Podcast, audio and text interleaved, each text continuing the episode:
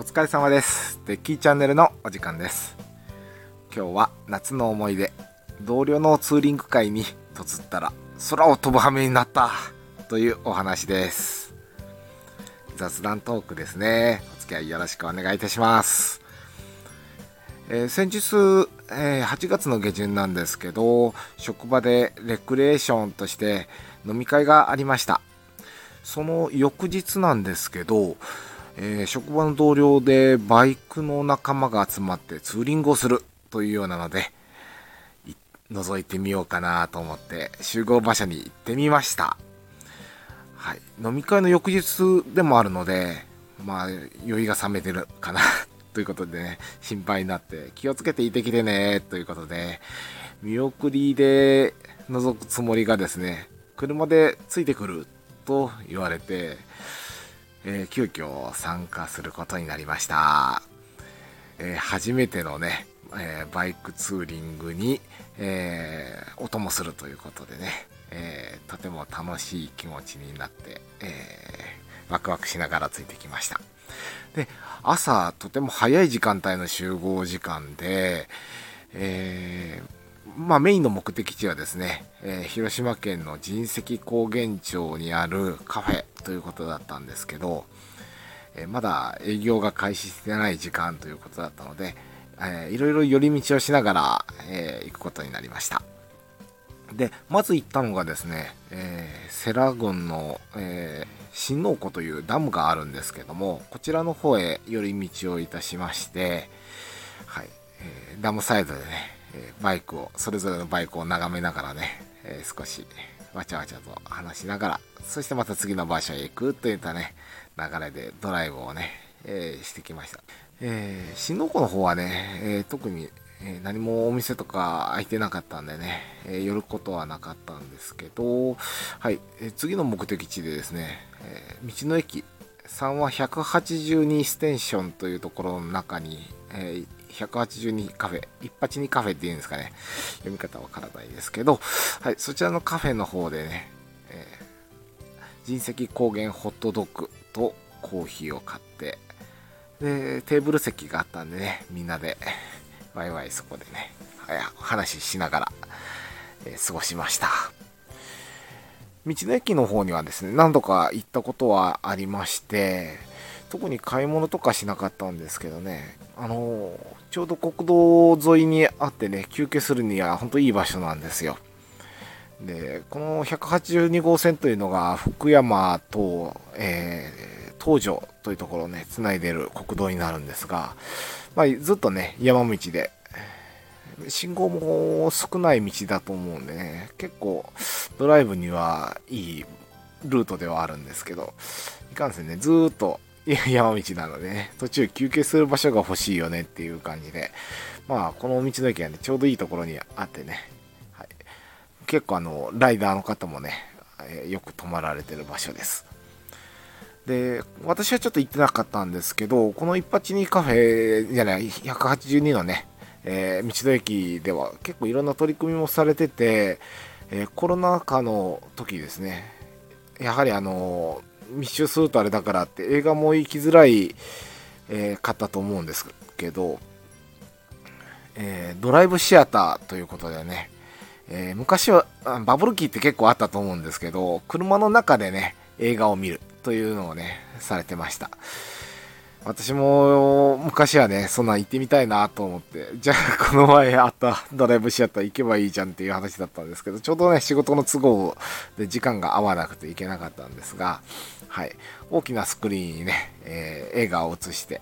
で音はですね FM トランスミッターで飛ばしてそれぞれの車のねえーオーディオでその FM の周波数に合わせてね音楽は音はね聞くというそういったシアターをされてたこともあります。でまたあればね、え機会見ていきたいなと思うんですけどなかなかね情報に気づくのが遅くて。はい。えー、でこちらね182カフェの方ではコーヒーとね神石高原ホットドッグの方をいただいてね次の目的地に向かいました。えー今回のね、ツーリング、まあ、主に仕切ってたね、先頭の、えー、りゅうちゃんはですね、えー、メイン目的が人石高原のカフェということだったんで、次の目的地がメインのカフェだったんですけど、はい、行ってみたら残念ながらちょっとなんかお店がね、やってるような感じの雰囲気でなかったので、こちらではね、えー、何も飲食せずに次、さらに次の目的地行ったんですけど、えー、ドッグランとかもある場所で、えー、結構ね、高原の山の高いところあったんで、ね、空気も1、2度涼しいようなね、そんな体感がありました。で、どういうんだろうな、バルーン滑り台みたいなね、プールもあったので、子供連れとかですね、あと、えー、ワンちゃん連れのね、ご家族でも楽しめる場所かなというところでした。ちょっとね、入場料はね、えー、犬、ワンちゃんの方がね、200円。で、えー、人間が300円だったかな。結構あの、3ヶ月パスポートと年間パスポートみたいな形でね、ちょっと期間的な入場料なのでね、1回買っちゃうと、まあそれ1回で終わるのはもったいないかなという場所ではあったんですけど、はい。もしね、えー、ご家族にワンちゃんいる方だとね、ここでも楽しめるのかなというふうに思いました。はい、で今回あのタイトルにもさせていただいてる豊松紙飛行機タワーへその次向かいました。はい、えー、紙飛行機タワーはね、えー、米与那山というね、山の上にあります。で、まあ山の上なんで結構風もあるんですけどね、まああの風の途切れた合間とかね、ちょうどいい、えー、風向きなどを見ながらね、飛ばすようになるのかなという風なんですけど、おそらくですけどね、あのー、こちらの施設がね、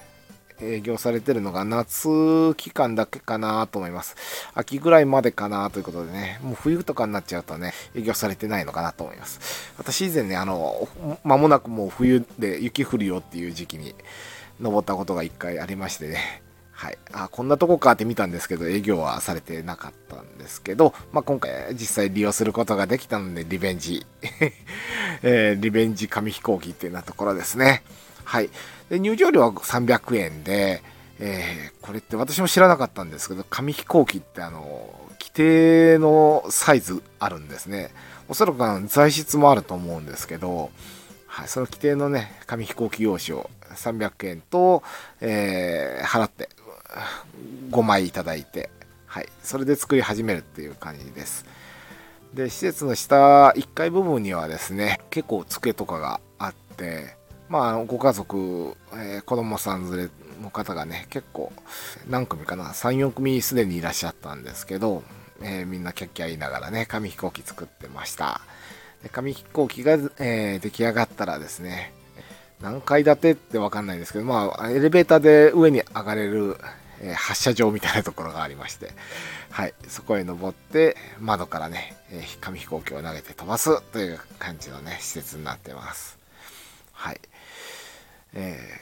ー、結構ねよく飛ぶ飛行機の作り方っていうのを見ながらねやったんですけど、はい。まあ、私の作った中ではその5枚作った中でね、えー、1枚ほどね1機ほど、えー、この紙飛行機タワーをねぐるーっと回る形でね、え、長時間飛ぶ機体があったのでその機体はねどこへ落ちたかなっての見ながらねはい後でお土産に持って帰らせていただきました。はい。えー、まだね、9月ぐらいまでであればね、あったかい時期でもありますし、暑い時期でもね、あるんでね、家族で、えー、週末行ってみるのもいいんじゃないでしょうか。結構山奥なんでね、えー、どちらから来られるかにもよりますけど、えー、瀬戸内側、山陽側から来られるんであればね、え、私も行った、え道の駅の182カフェの方でね、えー、軽食をとって休憩しながら行ってみるっていうのもいいかなと思います。はい、山奥にあるのでね、燃料は、えしっかりついでからね、来てくださいね。今燃料高いんで、えー、結構ギリギリを 攻めたいところではあるんですけどね。はい。ガス欠になると、ガソリンスタンドが山奥ってないのでね、はい。しっかりついでから行ってみてはいかがでしょうか。はい。えー、そういったところでね、え初めてのバイクツーリングに、え、私もね、バイクプラス車という形でね、え、参加させていただきました。はい。えー、やっぱりツーリング終わるとね、バイクの免許取ろうぜってね、誘われて、はい、えー、しまったんですけど、はい、やっぱりあの聞いてみるとね、えー、中型あのバイクはね、10, 10万円何がしぐらい、え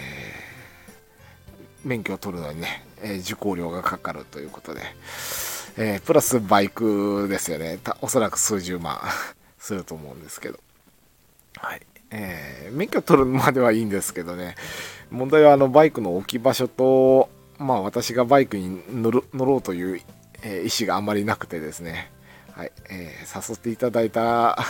おすすめいただいたことはね、とても感謝なんですけど、多分私がバイク免許を取ることはないかなというところでね、えー、思いながらも、えー、今回ね、あの、ツーリングをしながら、え写真とね、動画を何枚か撮らさせていただきました。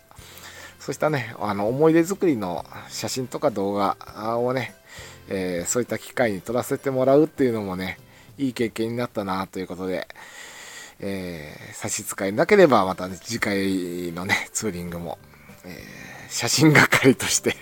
参加できればなぁなんてね、思っております。はい。皆さん、この夏の思い出は、えー、どんなことをされたでしょうか？はい。私もね、一回海に行ってね、えー、上司となんですけど 海に行ってね、えー、釣りをしたりしました。はい。もう1、2回行きたいんですけどね、あの、温度が下がってくると、えー、魚って釣れなくなってくるので、早いうちに行きたいなと思いながらね、はい、あとは天気との相談だなっていうようなところです。はい、えー、まだまだ暑い日が続きますけどね、あの冬時期になると、やはりあんまり外に出るのがね、億劫になってくるかと思いますので、えー、暑いですけど、このね、夏、皆さんもね、いい思い出作りをしていただいたらなと思います。はい、えー、そんなこのダラダラと語っちゃいましたけど、今回の言ったところの写真とか、え、地図情報はノートの方に掲載させていただいてますので、よかったら、え、概要欄のリンクから見ていただいたらと思います。車しか持たないデッキがバイクのツーリングに行ってみたよというお話でした。最後まで聞いていただいてありがとうございます。次回の配信も聞いていただけると嬉しいです。それではまた。